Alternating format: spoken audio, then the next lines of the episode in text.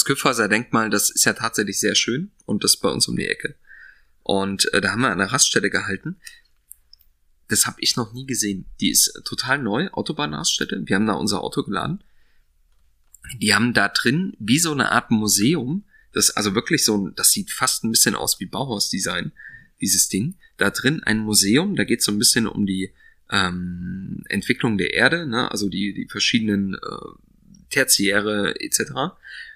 Und äh, dann haben die draußen noch so einen Wanderweg hin zu einer Naturterrasse. Da sitzt du mitten in der Pampa, vor dir äh, die wehenden Wildwiesen und dann kannst du da entspannen. Und die machen da Lesungen und sowas in dieser Raststätte. Das ist wirklich, also krass. Das Restaurant sah aus wie geleckt. Es hat total lecker geschmeckt. Wir hatten halt wirklich ein bisschen Zeit, ne, weil Auto muss ja laden. Und das war also, ich war total beeindruckt. Ich habe noch nie so eine schöne Raststätte gesehen. Und Kyffhäuser verbindest du wegen Kaiser Wilhelm wahrscheinlich so ein bisschen mit Ja, ich habe mich da mal, ich bin als kleiner Junge da mal, nicht kleiner Junge ist falsch, aber ich bin mal, ich, ich finde es ein bisschen bedrohlich ja? da drin ähnlich wie in Leipzig hier als Völkerschlachtdenkmal. Finde ich auch so ein bisschen bedrohlich. So ja, das ist ja aber alles die Zeit, ne? Ja, ja, so nee, Ende des 19. Jahrhunderts aber ist das ich, alles. Ich wollte gerade den Drachenfels, da war ich. Das, das ist so ähnlich. Gute Architektur. In der Pfalz kam es nicht vorbei, aber meine, meine Große, damals klein war, hat im Küffhäuser angefangen zu weinen, weil die erzählt haben, dass der Barbarossa aufwacht. Naja, Das der ist ja da in der Barbarossa-Höhle, ne? Ja, ja, aber Der ruht. Der ruht, ja. Der ist ja nicht tot, der ruht. weinen damals, ja. Ich hatte da oben mein Gelöbnis. Das war ein super heißer Tag, 30 Grad und du stehst mit deiner kompletten Uniform in der Sonne. Also da sind reihenweise Rekruten umgekippt. Bang. Da wurde, also meine Eltern haben auch mitgezählt. Bisschen martialisch eigentlich. Willkommen bei Die Hausmeister, Immobilienmythen im Podcast. Mit Thomas Bayerle, Andreas Schulten und dem Moderator Andy Dietrich.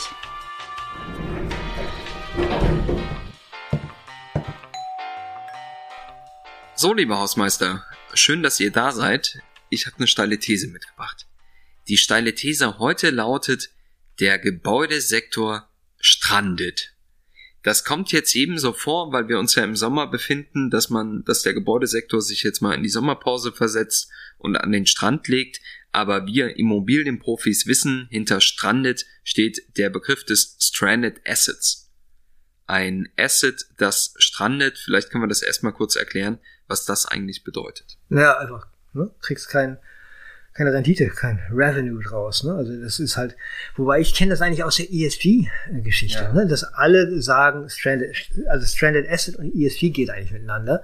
Äh, dass wenn du kein Gebäude hast, was ESG-tauglich ist, dein Immobilieninvestment irgendwann in die Grütze geht. Ne? Aber Man kann auch ja. Gritzed äh, Assets sagen. Ich komme jetzt zur letzten Rückzugsflanke oder Linie ähm, der deutschen Immobilienwirtschaft, die lautet, egal was auf dem Gewerk passiert, am Schluss haben wir den Grundstückswert. Allein deswegen kann rein rational betrachtet ein, Stranded, äh, ein Asset gar nicht stranden. Ein Asset schon, aber nicht das Grundstück. Und da sind wir beim Thema zusammen, ich bringe zusammen, Dinge zusammen, die in Deutschland zusammengehören, im Ausland halt unterschiedlich bewertet werden. Lass uns den Punkt mal, also ob es überhaupt Stranded Assets gibt, äh, lass uns das mal äh, kurz später diskutieren. Aber vielleicht vorher nochmal das Thema Risiken, Stranded Risks, äh, erläutern. Also gestrandet bedeutet in erster Linie genau, dass die Immobilie nicht mehr tauglich ist. Wir haben ein Finanzierungsrisiko, es gibt ähm, äh, durchaus Banken, die irgendwann eine Immobilie nicht mehr finanzieren können, wenn sie bestimmten ESG-Anforderungen nicht mehr äh, standhalten kann. Wir haben aber auch das Thema Vermietungsrisiko, was in Deutschland noch kein Thema ist, aber in den Niederlanden zum Beispiel ist es so, wenn Büroflächen einer äh, gewissen Anforderung nicht mehr standhalten oder eine gewisse Anforderung nicht mehr erfüllen, dürfen die nicht mehr vermietet werden. In UK haben wir das auch. Also es gibt zahlreiche Stranded Risks. Aber die nie Ja, mit Ansage jetzt sind kommen, wir immer mit Ansage kommen. Sorry, dass ich reinkrätsche, weil das ist, ich bin ja auch jemand, der mit seiner Folie über den Markt marschiert, ESG, hab so immer diesen Wahl, der da am, am Dings da liegt. Das fällt mir echt nicht ein. So, es, es strandet über Nacht keine Immobilie. Entweder hat der Asset Manager über Jahrzehnte lang einen falschen Job gemacht, oder aber ich habe die Zeit in der Zeit nicht gehört, dass ich eben, ich muss es grün machen. Und meistens ist es ein auslösendes Momentum. Nach 20 Jahren Mietvertrag muss man sich die Augen schauen und sagen, das Ding ist echt nicht mehr zu vermieten. Punkt. So, und ich Thomas, glaub, jetzt mal du? Ne? Genau. Also, wir alle kennen, wenn wir irgendwo in Sardinien, Sizilien, Kreta irgendwie über 1000 Meter wandern, wüst befallene Dörfer Einsiedlerhöfe, die nicht mehr bewirtschaftet werden. Ne? Also wüst gefallene äh, Städte oder so, das fand ich damals also im Geografiestudium, ich fand dieses Wüst auch, aha. Wüstungen. Schick, genau. Wüstung, genau. Wüstung, genau. Es ist alles eine Frage unserer Ökonomie. Ne? Also wo werden denn eigentlich Immobilien in welcher Form gebraucht? Und ich verweise mal auf Mecklenburg-Vorpommern, wo tatsächlich viele Dörfer wüst fallen und viele, weil einfach viele Menschen äh, da nicht mehr leben können, nicht mehr leben wollen, weil sie nicht mehr ökonomisch aktiv sein wollen. Und es gibt dann aber eine politische Partei, die sich darüber freut und sagt, das kriegen wir dann schon wieder flott gemacht. Ne? Die Frage ist immer Angebot, Nachfrage. Und Stranded Asset heißt, keiner will es mehr haben. Und das ist relativ unwahrscheinlich eigentlich Eben. in Deutschland. Also nochmal, das kommt auch nicht, es kommt nicht mit Ansage. Äh, das kommt nicht mit, mit ad hoc, das kommt auf jeden Fall mit Ansage und zwar jahrelange Ansage. Wir hatten vorhin die Shopping Center Diskussion, ja. Der höchste Transaktionsvolumen Shopping Center Europa war 2015. Seitdem ging es, Zitat, up, wenn man die Zahlen anschaut. Das heißt, das strandet jetzt keiner, aber wir, wir merken ja die Einschläge immer näher, dass da was passieren muss. Die Frage ist nur, im alten Denkmodell mache ich jetzt aus Shopping Center alt Shopping Center neu oder mache ich jetzt aus Shopping Center alt irgendwas, was dann vielleicht heute Quartier heißt, sehr wertschätzen jetzt gemeint, ja. Na gut, dann lasst uns jetzt mal wirklich diskutieren, ob es äh, Stranded Assets denn eigentlich gibt. Denn ich bin da nicht ganz der Meinung. Ähm, ich glaube schon, dass Stranded Assets in Deutschland ein Problem sein werden. Ja, haben wir aber schon immer gehabt. Guck mal hier, unsere 50er Jahre. Äh, also Großwohnsiedlungen, die nicht äh, gedämmt waren, die keine Trittschalldämmung hatten und so weiter. Äh, oder hier in klassisch hier auch äh, hier alter DDR-Plattenbau. Wie viele wurde da abgerissen, weil es Klar. angeblich stranded war. Und das und das hat Werte vernichtet. Ja, wir müssen mal heute schauen, wie der Immobilienmarkt aufgestellt ist. Wenn die Leute draußen dann denken, okay, das sind ja alles nur privatwirtschaftende Immobilienunternehmen, das ist doch totaler Quatsch. Aber merkst du, dass wir dich Moderator gekriegt haben? Ja. Wir waren diejenigen, die gesagt haben, da strandet nix und du wolltest uns sagen, da kann was in die Hose gehen und jetzt sagst du, da wurden Werte vernichtet. Das kommt immer auf die Betrachtungsweise an. Ne? Ja, äh, total. Aber ähm, lasst uns mal kurz auf die Eigentümerstruktur äh, von Immobilien schauen. Ein Großteil der Immobilienportfolien in Deutschland, also wirklich der ähm, professionell gehaltenen Immobilien, wird professionell gemanagt von Asset Managern, aber dahinter stehen ja institutionelle Investoren und wer sind das? Das sind unsere Pensionskassen, Versicherer, äh, institutionelle Investoren jeglicher Art, Stiftungen und Co. Das sind, also eigentlich könnte man sagen, das ist unser Geld, was in Immobilien investiert ist. Nun kommt es dazu, dass die ESG-Anforderungen, das ist ja größtenteils von der Europäischen Union getrieben, in Richtung ähm, ökologische mhm. Nachhaltigkeit, äh, soziale Nachhaltigkeit etc. steigen. Wir haben konkrete Klimaziele für den Gebäudesektor und wenn die nicht erfüllt werden, darfst du eine Immobilie perspektivisch nicht mehr vermieten eine Immobilie ohne Ertrag ist erstmal nichts wert, oder? Und es ist schon mal besser als vor 30 Jahren die geschlossenen Fonds, in denen man am Schluss nach 20 Jahren Mietdauer oder Nutzungsdauer gesagt hat, danach kann man es mit Aufschlag verkaufen.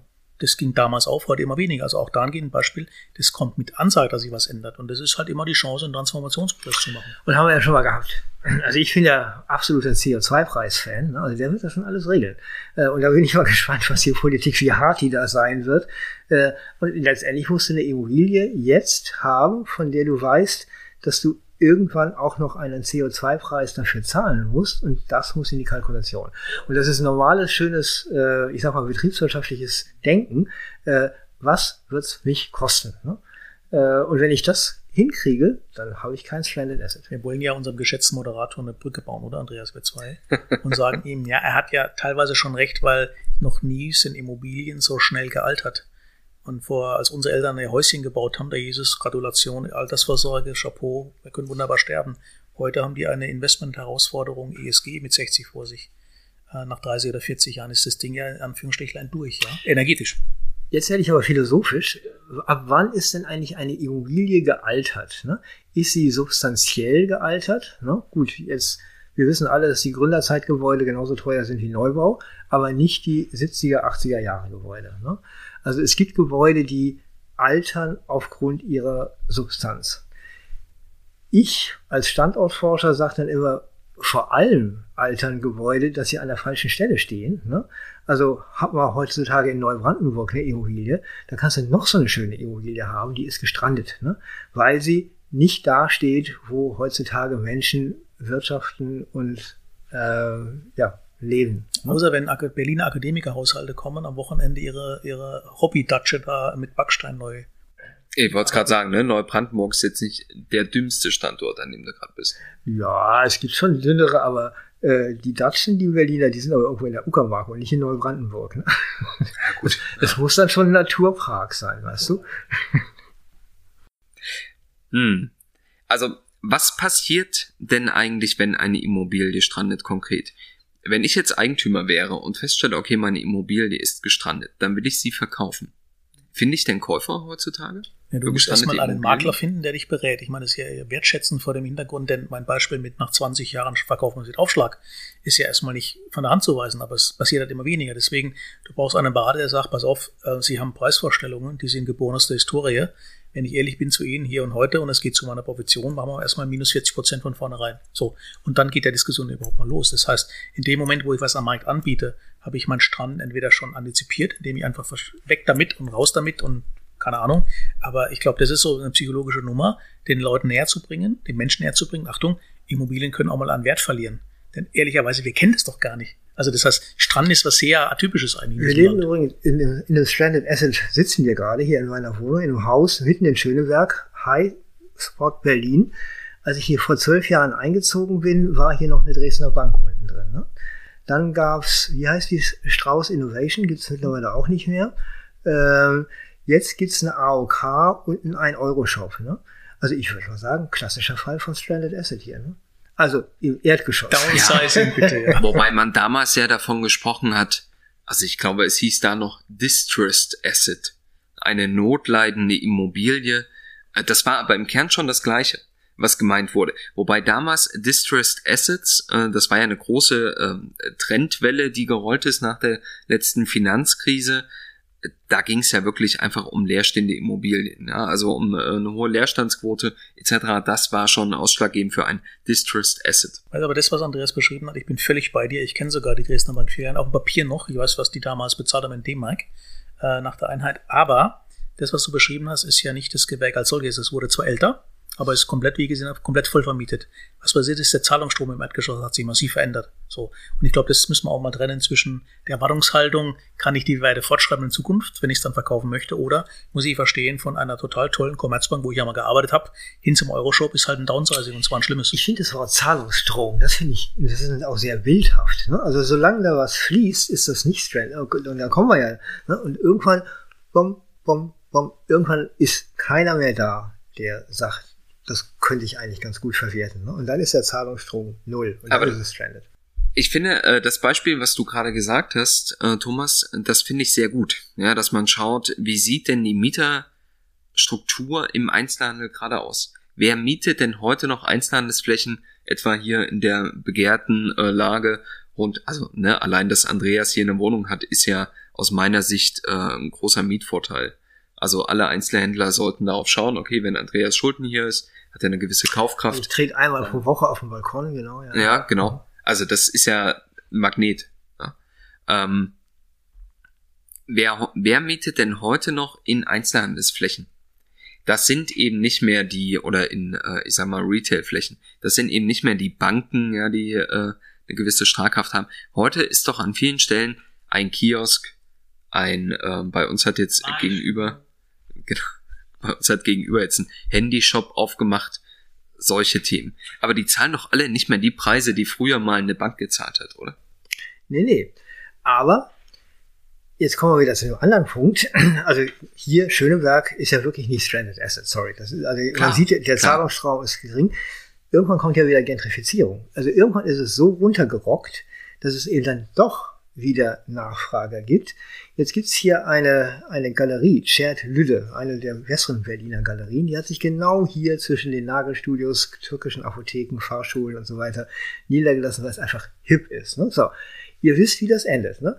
Dann kommt die zweite Galerie, dann kommt der Coffeeshop, dann kommt dann irgendwann doch eine coole Marke und dann geht Biomarkt. es wieder hoch. Genau. Also wir sollten den Zuhörern auch sagen, dass ich schon mein erst äh, Nachfragerecht aktiviert habe für meine Töchter, wenn Andreas das mal verlässt, die Wohnung hier. Die ist nämlich toll.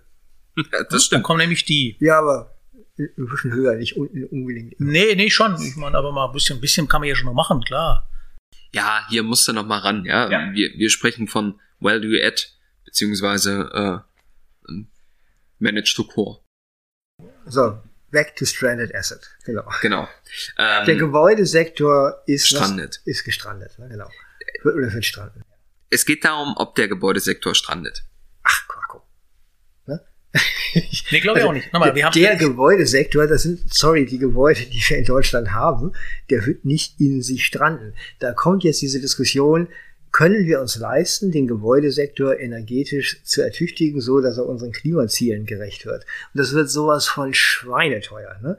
Das ist uns allen klar. Und an der Stelle kommen dann eben diejenigen, die sagen, ich will aber nicht so viel zahlen, die sagen dann halt, oh, äh, und deswegen, Vorsicht, das könnte ja alles stranden. Wenn der Gesetzgeber äh, die, die nicht investieren möchten oder können, nicht zwingt, passiert gar nichts. Also bei unserer Straße liegt auch eine alte Dame, wahrscheinlich Witwe, so gut kenne ich die nicht, aber ähm, da kann man sich manchmal aufregen, dass die Zitat ihr Haus verkommen lässt. Aber wenn man es rein ökonomisch sieht, macht die eigentlich genau richtige. Sie lebt ihr Leben da, ihre letzten Jahre, die sie wahrscheinlich noch irgendwo hat, ja, und investiert nicht mehr rein. Und die macht es ökonomisch total schlau, weil sie wahrscheinlich, die hat keine Kinder und so, also irgendwie fällt es mal irgendwie mal zu, Kirche oder so, ja. Und deswegen, solange der Gesetzgeber ähm, nicht zwingt, dass du was machen musst, lo bisher lockt er ja nur mit Fördermitteln diese CO2-Keule, die ist ja den meisten noch gar nicht bewusst, was es eigentlich heißt. Ja, so in dem Moment haben wir einen Übergangsbereich und da bleibe ich dabei. Ähm, wir werden keine Stranded Assets per se sehen. Wir sehen eher Wertverluste in Büchern, die man nach vorne projiziert hat. Und das, das ist ein Riesenthema, aber das ist kein Stranded Asset, sondern da gibt es halt ein anderes Beispiel auf einmal. Ist locker dahergesagt, ist mir schon klar, da passiert äh, die Hälfte unserer Wirtschaft darauf nebenbei. Aber ähm, Strand Assets heißt Wüstung und das ist immer gestattet, ja. Nach der Pest und nach dem dritten, äh, nach dem dritten Weltkrieg, nach dem Dreißigjährigen Krieg gab es jede Menge Wüstungen in Deutschland, ja. Und dann gab es halt Städte, die haben sich entwickelt und manche sind halt äh, dort geblieben, wo sie waren. Und kann man nicht nochmal, das ist mir gerade auch jetzt erst beim Reden gekommen. Ich bin der Meinung, Stranded Assets ist ein typisches den Teufel an die Wand malen von denjenigen, die ihre Geschäftsmodelle irgendwo jetzt gerade mal so ein bisschen wackeliger sehen. Ne? Die wollen an dieser Stelle sagen, liebe deutsche Gesellschaft, liebe deutsche Politik, also ihr könnt uns nicht alles Mögliche aufdrängen, sondern sonst stranden wir. Ne? Jetzt und deswegen bleibe ich ja dabei. Jetzt mache ich natürlich wieder mein Immobilienlieblingsbeispiel. Deswegen fahren auch nicht alle Elektroautos im Moment, weil es einfach noch ruckelt ohne Ende, ja, und es einfach ökonomisch einfach keinen Sinn macht, wenn ich nicht die Geschichte erzähle der Ökonomie. Wenn ich sage Weltfrieden, Nachhaltigkeit, dann bin ich natürlich dabei, aber am Ende des Tages wird die Mehrzahl wird ihren Diesel totfahren. Diesel 2023 gibt es keinen Dieselverbrennungsmotor. Punkt aus vorbei. Das heißt, da habe ich ein Enddatum, das ist noch zehn Jahre locker mal, ganz voll formuliert. Solange wird Deutschland, die Mehrzahl wird äh, selbst mit Fördermitteln in Diesel totfahren, bin ich fest von überzeugt. Hinten raus wird es ein bisschen exponentiell, keine Frage. So sicher wie das Amen in der Kirche und so sicher wie die Schließung der Atomkraftwerke. Definitiv, genau.